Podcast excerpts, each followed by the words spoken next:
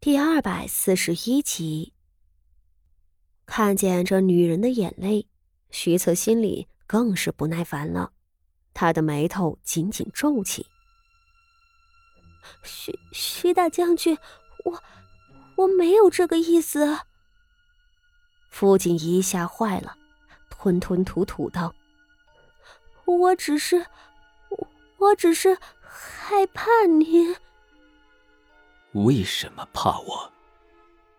徐策一字一顿的逼问他。因为您是大将军，啊，不，不是，是因为您要娶我。傅锦仪的眼泪流得更凶了。他是从地狱里爬出来的恶鬼，可是他现在才发现，徐策比鬼更可怕。徐策瞪一下眼睛，他都不敢看。现在徐策恶狠狠地捏着他，似乎随时会掐断他的脖子，他简直快吓晕过去了。果然，徐大将军杀人如麻，脾性暴烈的恶名不是白传的。徐策继续逼问：“要娶你，所以你就害怕？说来说去。”你只是不愿意嫁给我。不，我只是害怕。我，你不愿意嫁给我。徐策猛地怒吼一声，面目狰狞道：“傅锦衣，你能耐呀！本将军帮过你那么多次，救过你那么多次，你欠本将军多少条命？你自己说。”徐策猛地将傅锦衣的身子往后一推。摁在了后头一棵歪脖柳树上，傅锦仪的脖子差点被他掐断了血管，后背一撞，又几乎撞得骨头都断了。他觉得自己快喘不过气了，他的牙齿颤抖着，道：“我我知道，徐将军对我有救命之恩，是我是我不识好歹。”只是我并非忘恩负义之人，而是我身份卑微，配不上徐大将军的门楣。徐将军，我不知道您为何娶我，傅家什么都给不了您，我对您也没有任何价值，所以我害怕。徐策脸上的狰狞僵住了，他看着傅锦仪。挑眉道：“你是在自伤身份？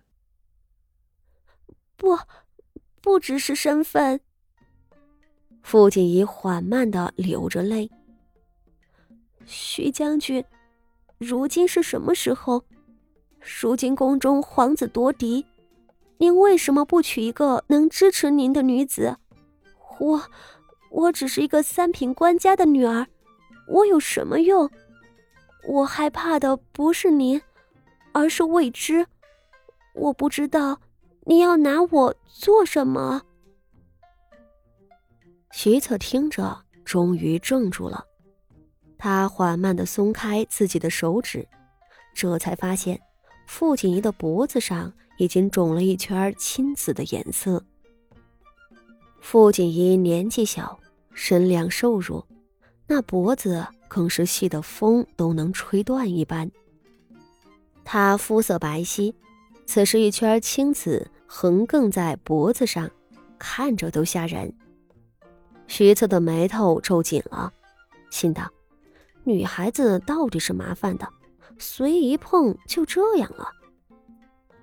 而傅锦仪刚被他松开，嗓子眼儿就涌出了一股子酸水，他俯身剧烈的咳嗽起来。徐策瞧着，心里一咯噔，生怕这丫头被他掐坏了，连忙一手抓住她的肩膀，去看她的脖子。结果，傅锦仪又被他吓着了，惊恐万状的跌坐在地上。啊！你你别杀我！徐策叹了一口气，揪起傅锦仪的下颌道。我瞧瞧你的脖子，一边伸手去摸他的脖子。傅锦仪吓得哭都哭不出来了，徐策的手却再次掐住他的脖子，左右摇晃起来。傅锦仪浑身僵硬。徐策随意摆弄他的脖子，摇了一会儿，确定没有伤着骨头和血管，这才放心。他看着傅锦仪满脸泪痕，神色惊恐，摇头叹了一口气。他扯着唇角道：“我居然不知你会被我吓成这样。你真觉着我会害你？”傅锦仪睁着一双泪眼，说不出话。傅锦仪，成婚这件事情很简单，是因为男人喜欢女人才会娶她。徐策觉得自己已经很有耐心了。你为什么要想那些有的没的呀？徐策其实是真的生气了，这也不怪他，他这一辈子第一次想要用心对待一个女人，谁料人家以为他别有用心，这种感觉简直是……他是个武将，在军中时和身边的副将兄弟们都是过命的交情，他们讲义气。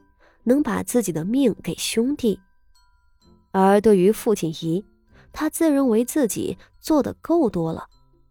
明觉寺里那一回，他是真为了傅锦仪把命豁出去了。